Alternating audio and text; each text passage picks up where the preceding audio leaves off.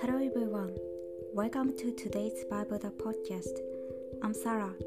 I deliver to today's Bible verse for you. Cast your burden on the Lord, and he shall sustain you.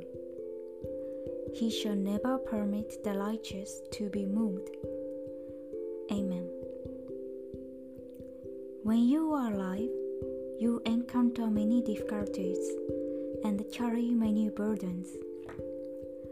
These are all in God's forgiveness and are signs that we need to meet God sooner and know Him more deeply.